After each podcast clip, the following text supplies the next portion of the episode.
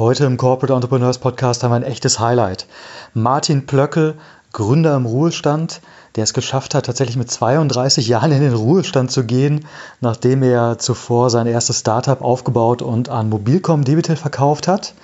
Und wir sprechen ganz, ganz viel über Erfolg, über Glück, darüber, was er in den letzten Jahren über Corporate Innovation gelernt hat. Er war noch ein paar Jahre bei Mobilcom Debitel mit an Bord. Und äh, wie er die heutige Startup-Szene sieht und vor allem auch das, was er als Mentor jungen Gründern und Intrapreneuren mit auf den Weg geben möchte. Eine ganz, ganz bunte, ganz, ganz vielfältige Folge und ich wünsche euch ganz, ganz viel Spaß.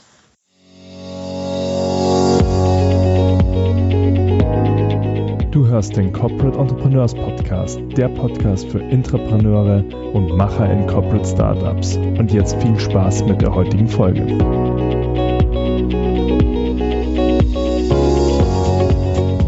Hallo Martin, ich freue mich wahnsinnig, dass du heute die Zeit hast, mit mir im Podcast zu sprechen. Hallo Felix, ich freue mich auch riesig.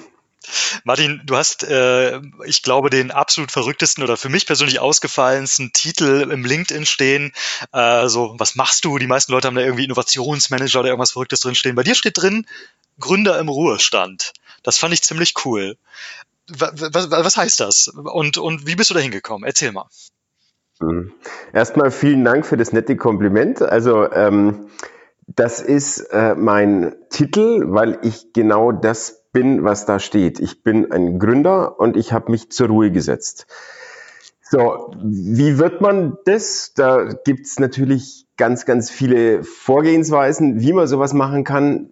Aber ich habe festgestellt, kein anderer macht das weil ähm, die allermeisten Leute wollen Gründer sein. Die wollen sowas sein wie Serial Entrepreneur oder Business Angel oder verschiedenes anderes. Und genau das möchte ich eben nicht sein. Ich will mich jetzt nicht unbedingt äh, extrem davon abheben, sondern ich möchte eigentlich eine Art Aushängeschild sein für Gründer, dass man, wenn man irgendwas erreicht hat, sich auch doch mal zur Ruhe setzen kann damit.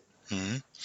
Ähm, vielleicht gibst du mal ein bisschen Kontext, wie du das geworden bist, weil ich kenne aus dem Vorgespräch ein bisschen deine Geschichte und die ist wahnsinnig spannend.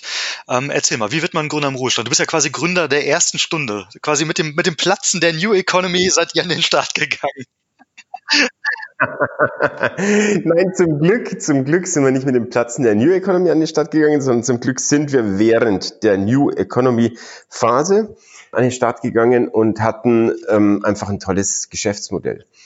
Also bei mir ist es so, ich, wenn ich mich kurz vorstellen darf, weil du kennst mich ja persönlich schon ganz gut, aber vielleicht die Zuhörer noch nicht. Mein Name ist Martin Blöckel, ich bin 46 und das Wichtigste zuerst, ich bin verheiratet, ähm, habe zwei wunderbare Kinder und ich habe ähm, nach meinem Studium eine Firma gegründet. Ich habe zwar zwischendrin noch ein bisschen was anderes gemacht, aber ich habe ähm, meine Firma gegründet, unter anderem eben diese eine Firma Vitrado und mit der sind wir ähm, ziemlich erfolgreich äh, gestartet und haben uns dann die Frage gestellt, ähm, was machen wir denn mit unserem Erfolg? Wollen wir das einfach weiter ausbauen? Wollen wir irgendwie versuchen, ähm, da ganz groß am Rad zu drehen und die Welt zu verändern? Ähm, und wir haben uns aber als Team dagegen entschieden. Wir haben gesagt, nee, wir verkaufen das jetzt und dann kann jeder ähm, irgendwie erstmal wieder machen, was er will. Ihr seid, im, äh, wenn ich das richtig gesehen habe, im, äh, im Mai 2000 an den Start gegangen. Ja. Also im Prinzip ja doch mehr oder weniger zeitgleich. Ich glaube, so, so März 2000 ist so irgendwie das offizielle Platzen der New Economy Blase. Also im Prinzip so zum Ende dieser Blase hin seid ihr an den Start gegangen. Und du hast gesagt, ihr wart erfolgreich unterwegs. Was, was war Vitrado und wie hat sich dieser Erfolg ausgezeichnet? Was habt ihr gemacht? Vitrado ist ein sogenannter E-Commerce Enabler gewesen. Heutzutage sagt man dazu Affiliate Netzwerk. Und was wir gemacht haben, ist, wir haben Erfolg messbar gemacht. Vertriebserfolg. Und äh, das Wichtigste ist, äh, wenn man Vertriebserfolg messbar machen kann, dann kann man sich nämlich dafür auch bezahlen lassen. Und das haben wir geschafft. Ähm, unsere Kooperationen waren mit allen großen Firmen, die heutzutage irgendwie auf dem Markt sind und teilweise auch nicht mehr auf dem Markt sind.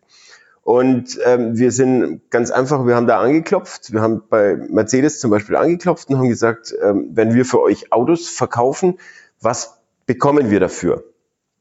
Und da das Geschäftsmodell sehr neu war, haben die gesagt, ja, das geht nicht.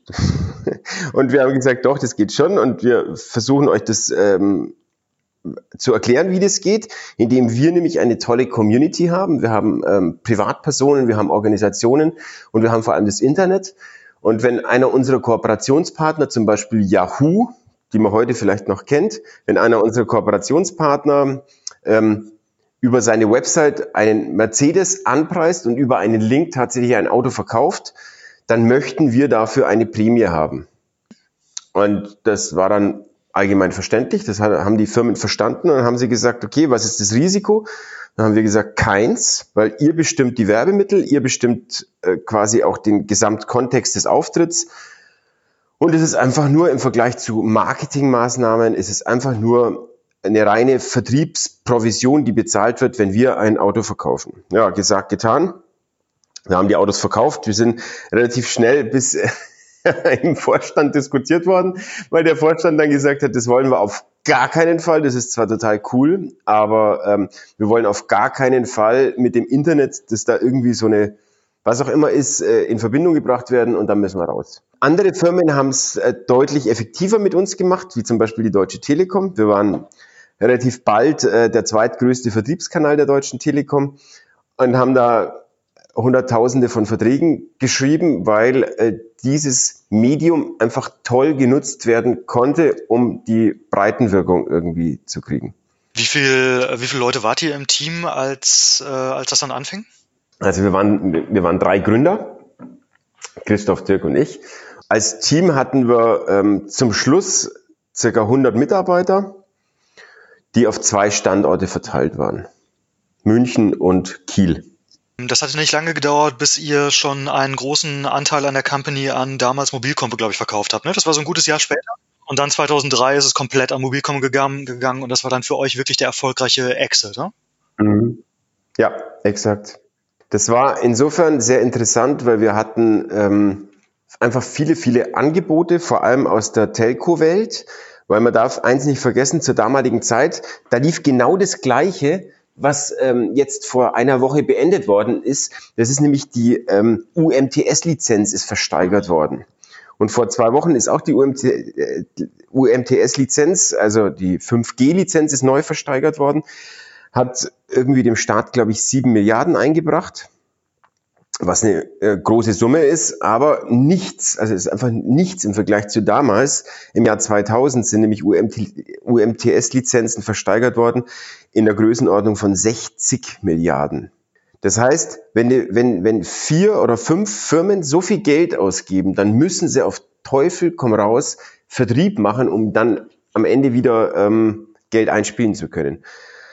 Ja, und das war dann relativ leicht. Sobald eine Firma gesagt hat, sie kann Vertrieb machen, ist äh, hoch gehandelt worden. Und wenn man auch noch beweisen konnte, dass man Vertrieb wirklich tatsächlich machen kann, dann war man ein Juwel. Und das waren wir. Das heißt, ihr konntet euch den Käufer quasi aussuchen? Wir konnten uns den Käufer aussuchen, ja. Und habt dann an Mobilcom Delibitel 2003 komplett verkauft, ja? Exakt, ja, genau. Ich bin dann noch. Ist das, ist das eine Summe, die du, die du nennen magst, möchtest, darfst? Nein. Größenordnung auch nicht. Nein. Warte, du genießt und schweigst. Manche Dinge kann man erzählen. Also ich erzähle eigentlich alles immer, aber wir, haben, wir drei haben uns äh, darauf committed, dass wir über diese Summe nicht sprechen, weil diese Summe wäre dann einfach auch nur eine Reduzierung auf eine Summe.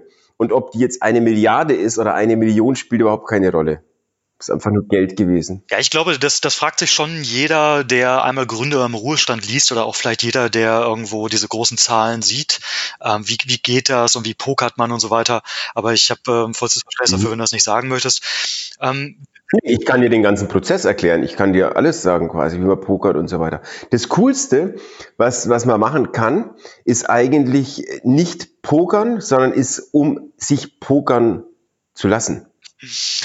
Das heißt, wenn du, wenn du einfach eine Firma hast und du hast mindestens zwei oder am besten noch drei Angebote von möglichen Kaufinteressenten, dann versuchst du diesen Kaufprozess ein bisschen transparent zu machen und zwar für alle Beteiligten.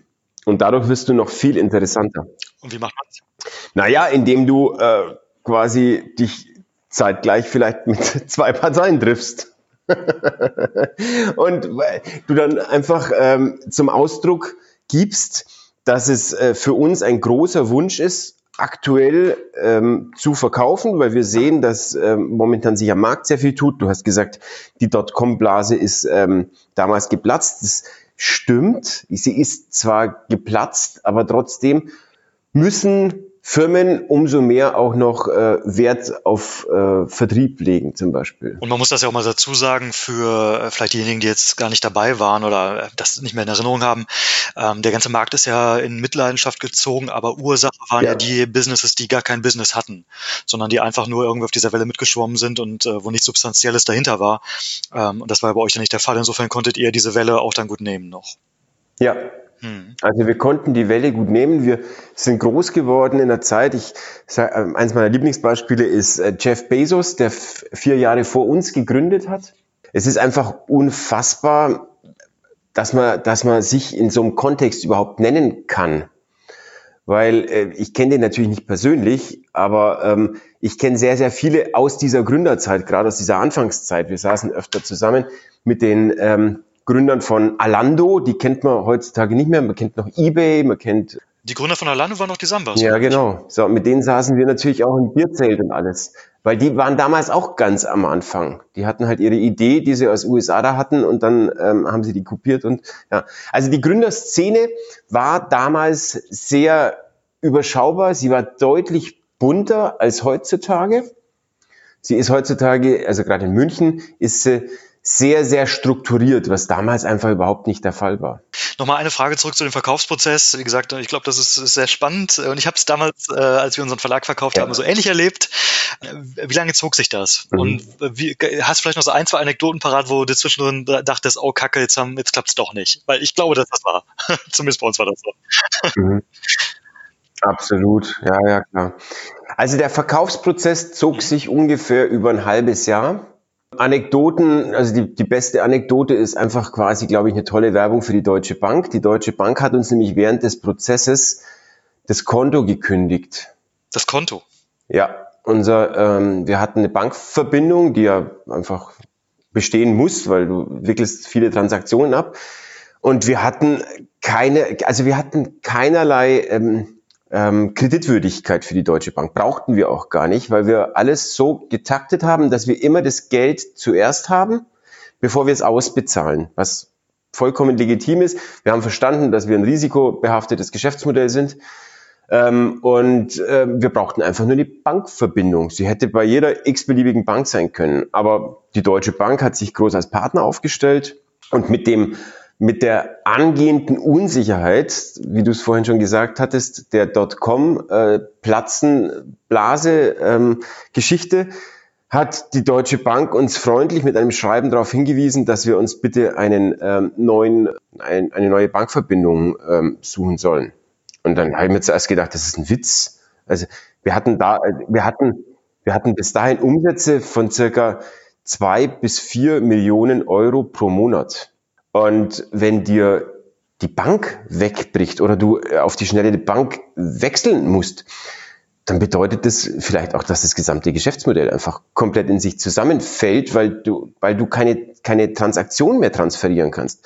Sobald du wichtige strategische Partner verlierst, weil die glauben, dass deine Kreditwürdigkeit in Frage steht oder irgendwas, was nie der Fall war, aber die glauben, also allein ein Gerücht bewirkt, dass du quasi äh, nicht mehr ähm, handlungsfähig bist. Ich meine, das hat man ja bei hier Kirch, Leo Kirch gesehen, was da die Deutsche Bank auch mit dem gemacht hat. Und das ist brutalst gefährlich, weil das einfach nur blöd ist. Echt blöd. Also du kann, man kann doch sagen, man kann eine Art Prepaid-Konto haben. Du darfst nur das abheben, was du quasi einbezahlt hast, was ja jedes Kind hat. Kein Kind hat eine, hat, ähm, kann ins Negative gehen mit seinem ähm, Konto. Mhm. Aber die Deutsche Bank hat für sich entschieden, sie wollen mit dem Internet nicht mehr in Verbindung stehen und sie wollen keine Geschäftsmodelle äh, beheimaten, die mit dem Internet zusammenhängen. Ja, und das war ähm, für uns fast der Todesstoß, ja. Und äh, wenn du, wenn du weißt, was du quasi erreichen kannst und wenn dir dann solche Knüppel zwischen die Beine geschmissen werden, ist es abartig. Ja, ich glaube, da könnten wir noch eine ganze Episode draus machen, nur über so äh, close ja. to failure Fuck-ups, ne? Was, was zum Glück, zum Glück bin ich keine Fuck-up-Story, was, was aber ganz, ganz vielen in der damaligen Zeit natürlich passiert ist. Mhm. Denen, denen sind die Knüppel zwischen die Beine geworfen worden, Bürokratie oder quasi Reglementors von irgendwelchen Corporates und sind damit einfach nur äh, kaputt gegangen, wobei die Geschäftsmodelle toll waren. Mhm.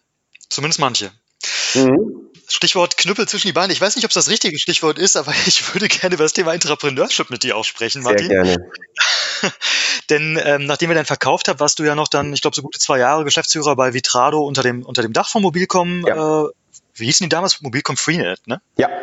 Mobilcom, mein Gott, lang her. Beziehungsweise Freenet Mobilcom. Freenet ist immer noch die Mutterfirma, die an der Börse gelistet ist und die ähm, Firmen, die dazugehören, ist Mobilcom, äh, Debitel und viele, viele andere. Und du bist dann, du bist dann ja den, den Weg quasi gegangen vom Gründer zum Entrepreneur, so wie ich auch den äh, gegangen bin, als wir unseren Verlag verkauft haben. Aber es ist natürlich auch so ein bisschen der umgekehrte Weg, den jetzt, sagen wir, viele Entrepreneure gehen. Das sind ja erstmal angestellte Mitarbeiter, die dann irgendwann Blut lecken, entweder ein Vier-Stunden-Startup nebenbei machen oder tatsächlich erstmal ein richtig reines Entrepreneurship-Business aufbauen. Ähm, wie war das bei dir? Was, also was waren deine Learnings? Wie, wie war die Umstellung so vom freien Gründer zum, ja, vielleicht nicht mehr so freien Entrepreneur beim Mobilcom Debitel. Wie hast du das erlebt? Ja, brutal. Absolut äh, brutal, weil wenn du äh, Gründer bist, du bist äh, Chef von deiner Company, die Mitarbeiter kommen zu dir, die Mitarbeiter wollen eine Entscheidung ähm, und äh, es geht einfach in die Richtung. Das hat da nicht mehr funktioniert. Wir kamen ähm, eigentlich, äh, also ich komme sehr, sehr gut mit äh, allen Mitarbeitern von Freenet Mobilcom Debitel aus. Also ich habe da viele, viele tolle Freunde kennengelernt, die ich bis zum heutigen Tage extrem schätze und, und ähm, lieb gewonnen habe.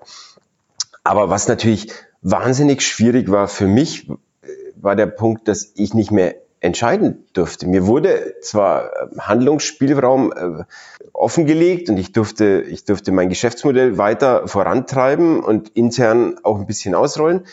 Aber die Firma hieß New Directions, von der ich dann der neue Geschäftsführer war.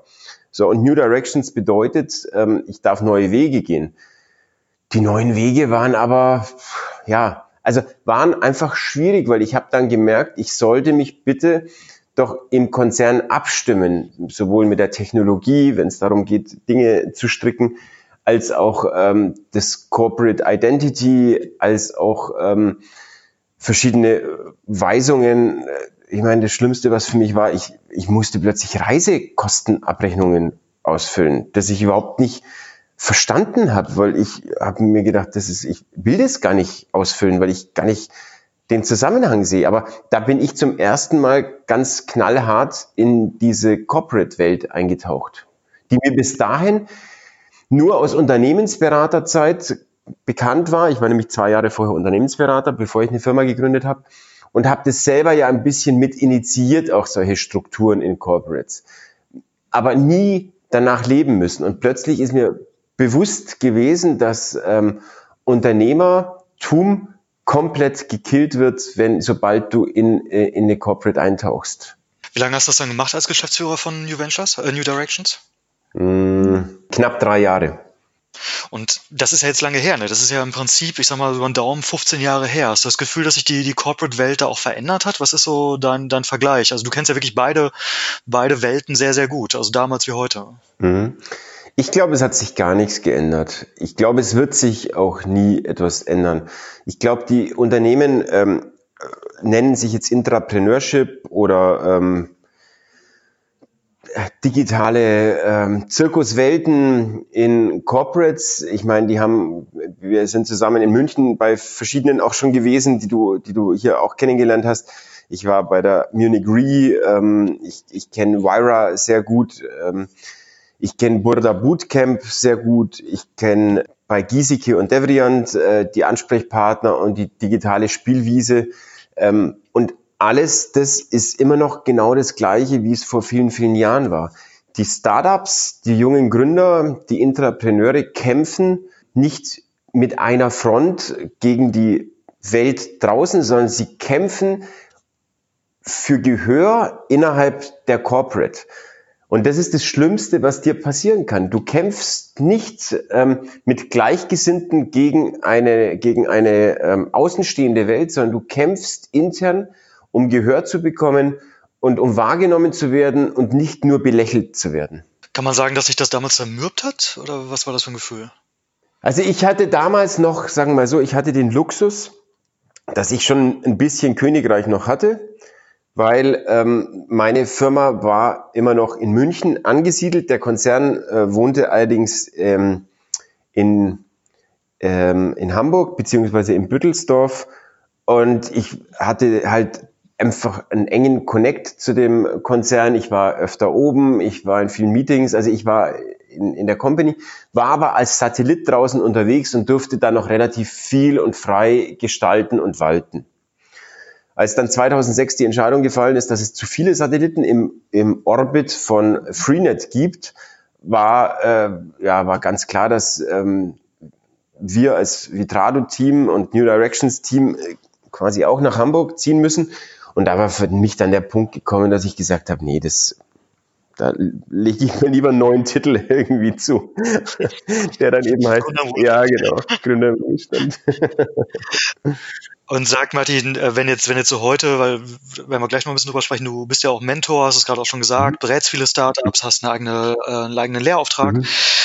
Wenn jetzt ein junger Entrepreneur zu dir kommt, oder muss er gar nicht jung sein, mhm. es kommt ein Entrepreneur zu dir und er sagt, hey Martin, irgendwie, ich habe so eine tolle Idee, aber ich, ich finde kein Gehör oder mein Chef wirft mir ständig der Knüppel zwischen die Beine. Ähm, was, was wäre dein Rat an so jemanden? Auf jeden Fall verrückt sein. Ich glaube, das Verrückte ist das Aller, Allerwichtigste, um überhaupt wahrgenommen zu werden. Wenn man nämlich in einer Firma wie der Allianz oder Munich Re versucht, die 25. Nachkommastelle von der Zahl Pi neu zu runden, weil das eine Innovationskraft ist, dann ähm, hat man einfach schon verloren. Wenn man aber total bunt rangeht und wenn man ähm, versucht, die Versicherungswelt ähm, zum Beispiel über, ähm, über den Telefonverkehr komplett neu abzubilden zum Beispiel und eine F Versicherungsdienstleistung komplett neu strickt, wie sie überhaupt noch nicht da gewesen ist, dass sie auch gar nicht mehr als Versicherungsdienstleistung wahrgenommen werden kann, dann ist man angekommen und dann hat man eine Möglichkeit, im Konzern Gehör zu finden. Weil wenn man, wie gesagt, als Innovationskraft sieht, dass man Verbesserungsvorschläge einreicht, sorry, da bin ich raus. Das, das ist keine Innovationskraft. Das heißt, es gibt einen ganz tollen Spruch von Jack Welch, das ist der, der, der ähm, CEO von General Electrics gewesen, die ja nach wie vor ein Weltkonzern sind. Und der heißt Change before you have to. Und ähm, das trifft mhm. eigentlich ziemlich ganz genau. Das Schlimme ist bloß, jeder findet den Spruch gut, aber keiner lebt danach im Konzern. Und das ist ja genau das, was viele Entrepreneure äh, erleben, wenn sie eben mit wirklich großen, disruptiven, in Anführungsstrichen, äh, großen, verrückten Ideen ankommen bei ihrem Chef oder ähm, irgendwo den höheren Stellen, dass die sagen, ja, das ist ja wahnsinnig bunt und schön, aber es macht mir irgendwie auch Angst. Oder ja. sie sagen es nicht, aber irgendwo ja. kommt, kommen dann die Vorbehalte. Und das ist ja das, was, was vielen auch die, äh, ja, die, die Idee im Keim ersticken lässt. Exakt. Was, was ist da die, der Ausweg? Ist, ist der Ausweg wirklich dann am Ende nur rauszugehen und es auf eigene Faust zu machen und es am Ende wieder an den gleichen Laden zu verkaufen? Oder was, was denkst du? Exakt. Oder noch besser, rauszugehen, erfolgreich zu machen und vielleicht den Laden selber kaufen.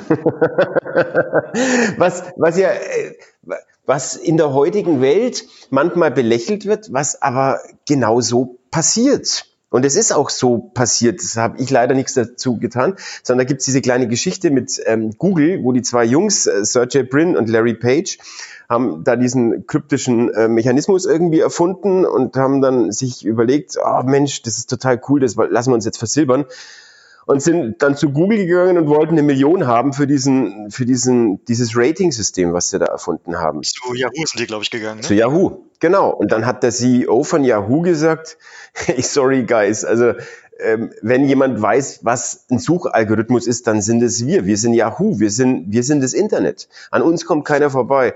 Wenn ihr das Gefühl habt, ähm, dass ihr das besser könnt, dann macht's doch einfach. Ich würde euch sogar noch ein bisschen Geld geben, weil ihr seid echt smart und clever, aber sorry, an Yahoo kommt ihr nicht vorbei.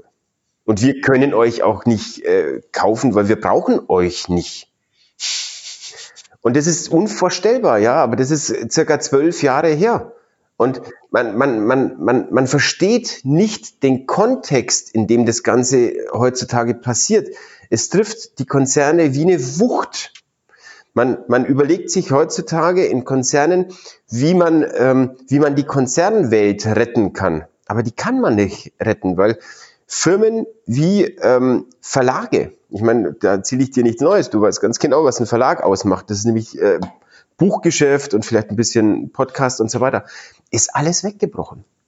Die ganze Musikindustrie, es ist komplett weggebrochen. Die Fernsehindustrie ist komplett weggebrochen. Alles bricht weg und alles ähm, wird versucht zu retten. Aber es geht nicht. Man kann es nicht retten. Man kann nur quasi sagen, wir versuchen immer mal wieder neue Leuchtraketen auszuschießen und vielleicht können wir den Himmel ein bisschen heller damit machen und vielleicht finden wir interessante neue, tatsächlich neue Geschäftsmodelle, die wahrscheinlich gar nichts damit zu tun haben, was wir jetzt aktuell hier machen im Konzern. Das heißt, wenn ich das mal zusammenfasse, bist du eher skeptisch bei Corporate Entrepreneurship Programmen und Digitaleinheiten irgendwo auf der grünen Wiese? Ich bin sehr skeptisch. Und hast aber auch tatsächlich das, das Gefühl, es gibt auch nichts anderes, was besser wäre. Also doch. Was wäre das? Doch. Also es gibt, es gibt massenweise äh, Sachen, die man machen könnte. Die Corporates sollten endlich mal aufhören, ihren scheiß Shareholder Value äh, Gedanken da irgendwie zu trimmen und die sollten mal die an, an, an ihr eigenes Gewissen appellieren, dass sie dieses Geld nehmen sollen und in Startups stecken, aber nicht immer nur mit dem Shareholder Value Gedanken, sondern auch mal den Standort äh, Deutschland, Europa irgendwie zu stärken.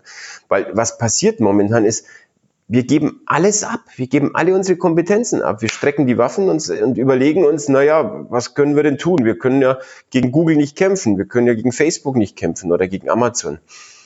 Was absoluter Bullshit ist. Man sollte nur einfach echt mal Geld in die Hand nehmen. Das macht nämlich keiner. Keiner von den großen Corporates nimmt Geld in die Hand und subventioniert verrückte, total abgespacede, crazy Ideen. Man wird nur ausgelacht. Hast du, du bist ja wie gesagt ja auch ähm, Lehrbeauftragter an der Uni Augsburg, ähm, hast eine, äh, das, das, ich glaube, es heißt Hörsaal der Löwen, ne, das Format. Sehr cool. Ähm, ja, ist angelehnt an ein ähnliches TV-Format, was nicht Germany's Next Topmodel okay, heißt. Was da sein könnte, das darf jeder für sich selbst überlegen. Ähm, hast du mittlerweile nach den ganzen Jahren, nach der ganzen Erfahrung, die du sammeln konntest, eine Art, ähm, eine Art Filter, eine Art ähm, Denkmuster im Kopf, wenn jemand zu dir kommt und eine neue Idee präsentiert? Also was ist eine gute Idee? Wann ist die verrückt? Wann ist die verrückt genug oder vielleicht auch zu verrückt? Wie, wie mhm. bewertest du sowas? Ich habe überhaupt kein Denkmuster. Das möchte ich mir auch niemals aneignen, weil ich finde, das ist schrecklich. Denkmuster eignen sich perfekt für Business Angel, äh, eignen sich für, perfekt für Venture Capital Firmen, eignen sich perfekt für alle möglichen Arten von Investitionsentscheidungen, äh, die aber am Ende des Tages nicht funktionieren. Keiner kann das nächste große Ding voraussagen. Und, wenn, äh, und wenn ich dich, Felix, du bist auch quasi, du bist einer der äh, klügsten und interessantesten Menschen, die ich kenne. Aber wenn ich dich frage, was wird das nächste große Ding, dann wirst du mit den Schultern zucken und sagen, ich weiß es nicht. Das, das stimmt, das, das würde ich sagen. Aber auf der anderen Seite ähm, habe ich schon das Gefühl, dass, dass so viele Ideen, die an mich herangetragen werden oder die ich irgendwo auch beobachte jetzt mhm. Markt, dass man sehr schnell se sieht, ob sie ein Problem lösen oder nicht. Ja. Ob sie einfach so, so einfach nur dem, dem Selbstverwirklichungstrieb der Gründer geschuldet sind, weil die einfach Gründer sein wollen, aber völlig den Kunden und irgendwelche Probleme, die die haben könnten, aus dem, aus dem äh, Blick verlieren oder nie hatten. Ja. Und da würde ich sagen, ich weiß nicht, was das nächste große Ding wird, aber das nicht. Ja, das, da stimme ich dir zu, wobei man kann es am Anfang oft auch nicht sagen. Man weiß es nicht. Man dachte vor ein paar Jahren, Artificial ähm, Intelligence ist das nächste mega, mega große Ding. Jeder spricht davon und jeder sagt, ja, ist, äh, weiß nicht, ist bis heute nicht viel passiert. Man hat vor ein paar Jahren gesagt, so diese Datenbrillen, Virtual Reality oder Augmented Reality wird das nächste richtig, richtig große Ding ist nichts draus geworden, Rohrkrepierer. Ähm, ich glaube, das Wichtige ist auch gar nicht das nächste große Ding zu erkennen. Ich glaube, das Allerwichtigste, das ist mein, ähm, das ist meine Mission, Mission, Mission Martin, so ist, ähm, ich möchte, dass äh, alle Menschen, ob das junge Menschen sind, ähm, die in der Schule sind oder auch äh, Studenten, ich möchte, dass die ähm, Blut lecken am Gründertum, weil es gibt nichts Geileres als das Gründertum. Und vielleicht ein, ein, ein Passus da noch mit dazu, der in dem Kontext ganz gut äh, funktioniert. Als, als äh, Gründer lebst du eine Zeit lang so, wie kein Mensch leben möchte, um irgendwann so leben zu können, wie jeder will. Hm. Übersetzung, so, du musst als Gründer quasi, wenn du fünf, sechs, sieben Stunden Schlaf hast, äh, dann ist es ein Traum. Du hast keinen Urlaub, du hast kein Gehalt, du hast keine, ähm, du hast keinen wirklichen Ausblick auf Verbesserung. Du folgst einfach nur deinem Instinkt und nimmst alles in Kauf, was passieren könnte, damit du irgendwann mal vielleicht ein Erfolgserlebnis hast. Und genau das habe ich gemacht. Deswegen heiße ich auch Gründer im Ruhestand. Ich habe mich einfach rausgenommen aus dieser Zirkuswelt. Ich helfe gerne, ich berate gerne, ich mache, ich liebe Mentorship, aber nie gegen Geld. Alles, was ich mache, ist quasi ehrenamtlich, weil genau das ist das, was die Leute brauchen. Die brauchen eine ehrliche, klare Meinung. Die brauchen viel Mentorship, aber vor allem brauchen sie viel Geld. Die sollen kein Geld abgeknöpft bekommen, sondern sie brauchen Geld, die Gründer, weil wir müssen sie als Gesellschaft bezahlen. Was ist deine Definition von Erfolg? Also wann wusstest du für dich, äh, auch vielleicht vor dem Verkauf, wann es genug ist? Also ich habe zwei Definitionen von Erfolg. Eine Definition von Erfolg, die kommt äh, nicht von mir, sondern die kommt von Harald Junke. Äh, der ist leider verstorben und die heißt keine Termine und leicht einen sitzen. Ist, ist ähm, der absolut großartigste Erfolg, wenn man darüber nachdenkt, was man nämlich machen kann. Für mich selber ist Erfolg natürlich einfach, dass ich eine tolle Familie habe, dass ich dieses Leben mit meiner Familie so leben kann, wirklich komplett frei von allen Zwängen. Das ist das, das, ist das größte Luxusgut, das man sich äh, äh aneignen kann, weil das allerhöchste Gut ist Zeit. Zeit kann man sich nicht kaufen. So, und wenn ich meine Zeit als Freizeit bezeichnen kann, dann hat es nichts mit Urlaub zu tun, dann hat es auch nichts mit Arbeit zu tun, sondern dann, dann bin ich der, der, der Mensch, der meine Zeit quasi als echtes Gut, Lebensgut und Lebensqualität ähm, verbringen kann. Und das ist Erfolg. Das finde ich eine sehr, sehr spannende und sehr, ja, auch sehr inspirierende Sicht, weil ähm, ich äh, die, die, erste Definition oder die zweite? Ja, ja die, die, die, bei der ersten habe ich gedacht, na gut, wir haben jetzt gerade einen Termin, ich hoffe, dass du nicht angestickert bist. Aber die finde ich trotzdem ganz sympathisch. Bei der zweiten, die, das, das ist die, die ich meinte, denn ähm, ich kenne halt einfach wahnsinnig viele Leute und das ist auch eine Frage, die also ich mir auch hin und wieder mal stelle. So, wann ist genug genug? Also ähm, weil man, man tendiert ja gerade dazu, wenn man was erreicht hat, dass man vielleicht auch irgendwie so Eigenschaften wie Fleiß und Disziplin und so weiter und so fort irgendwie in sich trägt und die dann verhindern, dass man diesen, diesen Wendepunkt findet, sondern dass man immer das nächstgrößere Ding drehen möchte, nur weil man kann. Wie hast du das, wie hast du das verhindert oder ist das, kam das gar nicht in Frage für dich?